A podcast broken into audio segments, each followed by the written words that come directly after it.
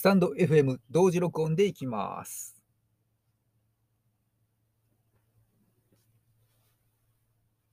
アロハー2023年3月の28日夜9時を回りました。OK 画像のウォークオンレディオ、本日も始めていきます。毎週火曜日の夜9時、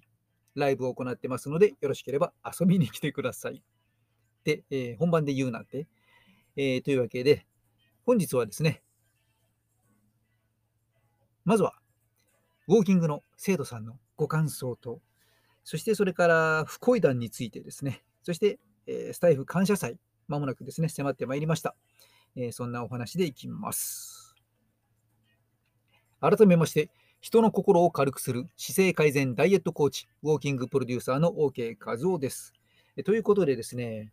え先週、今週とですね、えーの流れの中で、ちょっと印象的な感想をいただきましたので、一つだけ冒頭にご紹介させていただきたいと思います。まあ、ストレッチとウォーキングのクラスなんですけれども、えー受講をしてくださっている方からですね、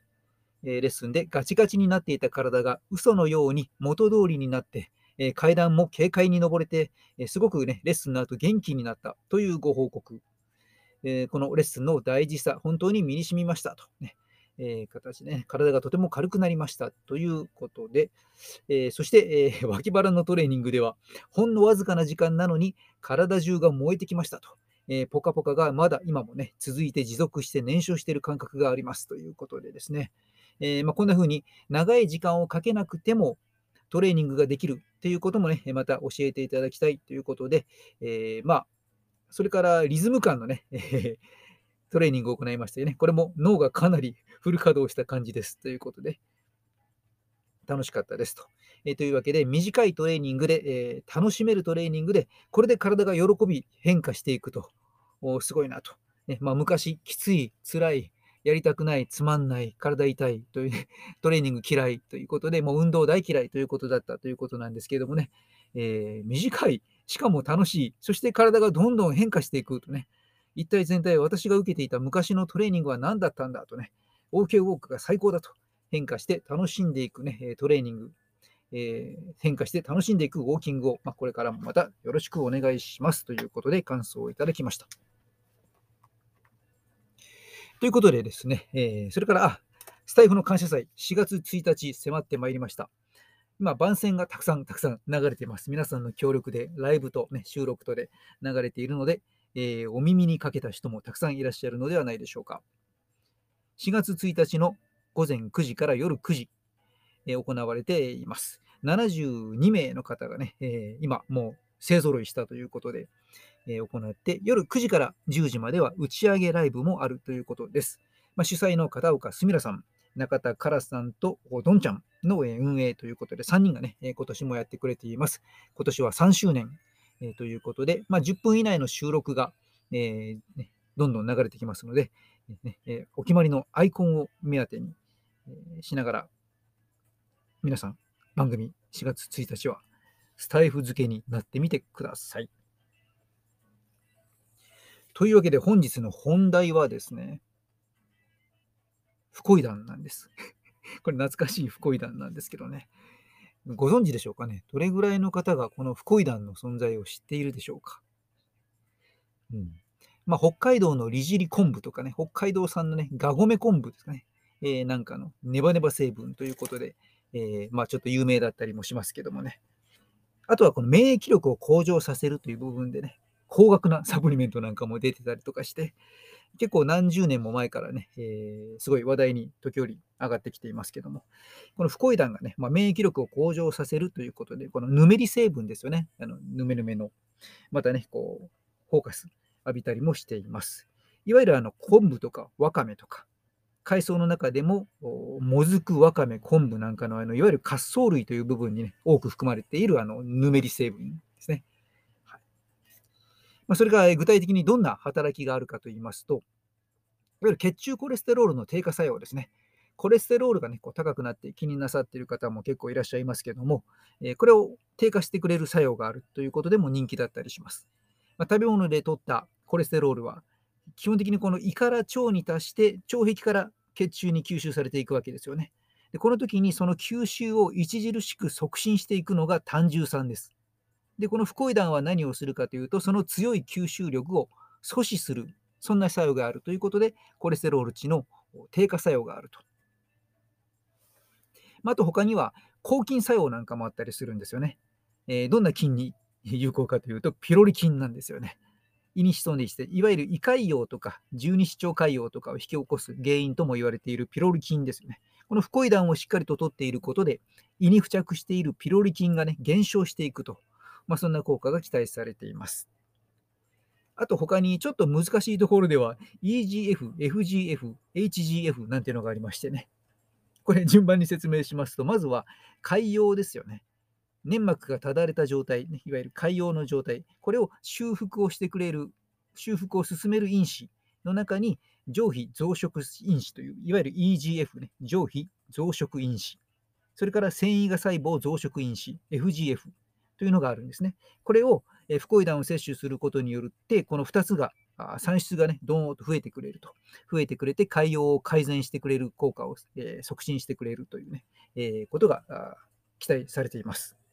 そしてもう一つの HGF というのは、えー、これはあの肝臓の炎症を収め収めてくれるというね、正常な肝細胞をどんどんどんどん増やしてくれる肝細胞増殖因子ということで HGF。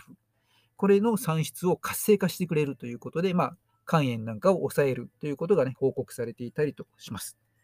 ちょっとね、こう難しくなっていましたけども、まあ、簡単に、えー、もっと身近なところでいきますと、血液の凝固を、ね、防止してくれたりとか、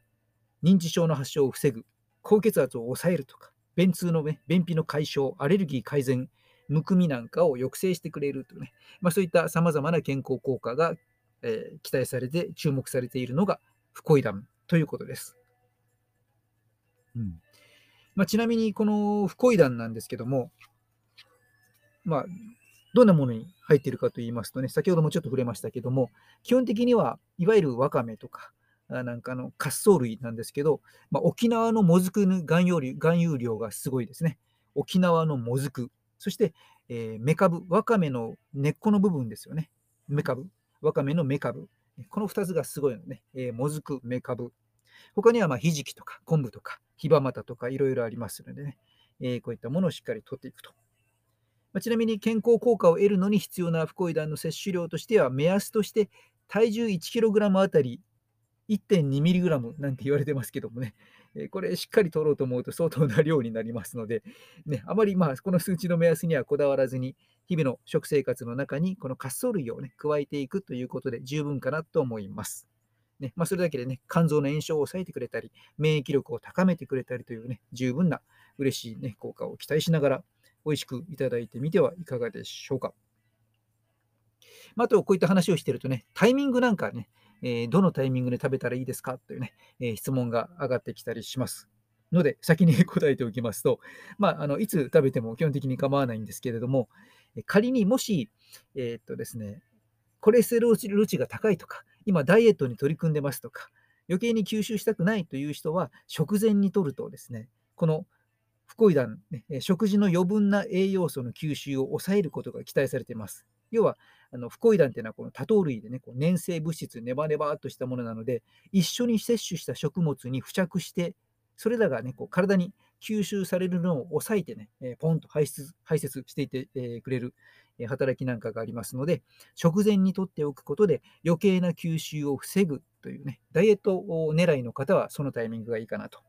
でそうじゃなくて、健康維持のために栄養をしっかり吸収したいという方は、フコイダン食べるんであれば、食べ物の栄養がちゃんと体に吸収された後で、食事を済ませた後に摂取すると。まあ、そんなタイミングがよろしいかと思います。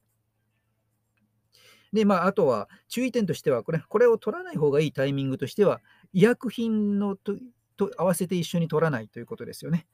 医薬品の吸収を妨げてしまう。で、効果を、ね、低下させてしまうという、ね、可能性も出てきますので、えー、薬なんかとは同時に摂取することはやめた方が良さそうです。まあ、ちなみに、あと ね、えー、取りすぎは大丈夫ですか？という、ね、話も、声も上がってきたりしますけども、えー、実際これ、まあ、先ほどね、話したように、ね、必要量を目指していこうとするととんでもない量なので、まあ、例えば、えー、フコイダンが豊富に含まれているもずくを食べたところで、もずく1キロの中で、フコイダンっていうのは約1グラムぐらいしか入ってないなんて言われますのでね、なかなかもずく1キロを食べる人もいないと思いますので、えー、ね、まあ、あの、またそれぐらいではね、なかなかあの食材から大量に取って取りすぎたっていうことは、まあ、なかなか起きにくいかなとですね。ただサプリメントでね、大量に取った場合はっていう場合でもね、これももう基本的にはフコイダンね、そもそも水溶性の食物繊維ですのでね、まあ、たくさん取りすぎてもお腹がちょっと緩くなる程度なので、そんなに心配はないかと思います。とはいえですね、この他のこう食材からね、もずくだ、ひじきだ、わかめだとね、えー、いろいろ、こういったものを大量にとっていると、このフコイダンだけじゃなくてね、他にもナトリウムとか要素とかね、いろんな栄養素が入ってますので、これ大量に、滑走類を大量に食べることによってね、高血圧とか、あとは甲状腺機能更新のね、えー、症状がある方とかね、えちょっと注意が必要になりますので、えー、ね、まあ、適量をいただくようにしましょうとね、えー、尋常じゃない食べ方すればね、えー、どんなに良いものでもね、えマイナス面が出てきますのでね、食べ過ぎにはくれぐれも注意して美味しくいただきましょう。ということでですね、ちょっと今日は栄養の話をね、えしてみました。栄養の講座なんかも実は栄養にすごくハマっていた時期がありましてね、3、40年前とか、で、30年前とかもね、よく栄養の専門の講義だけをね、えー、毎日のようにあちこちでしていることがあったりしてね、えー、栄養のパワーっていうのは本当面白いですね。うんまあ、最近はもっぱら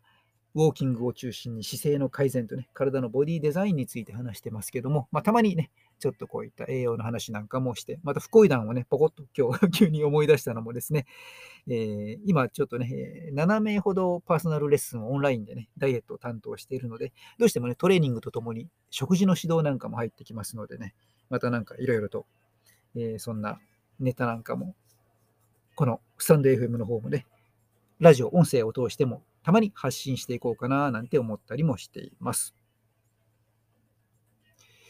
というわけで、今夜はあ免疫力の見方の不恋談についてお話をしました。それではまたお会いしましょう。マハロー。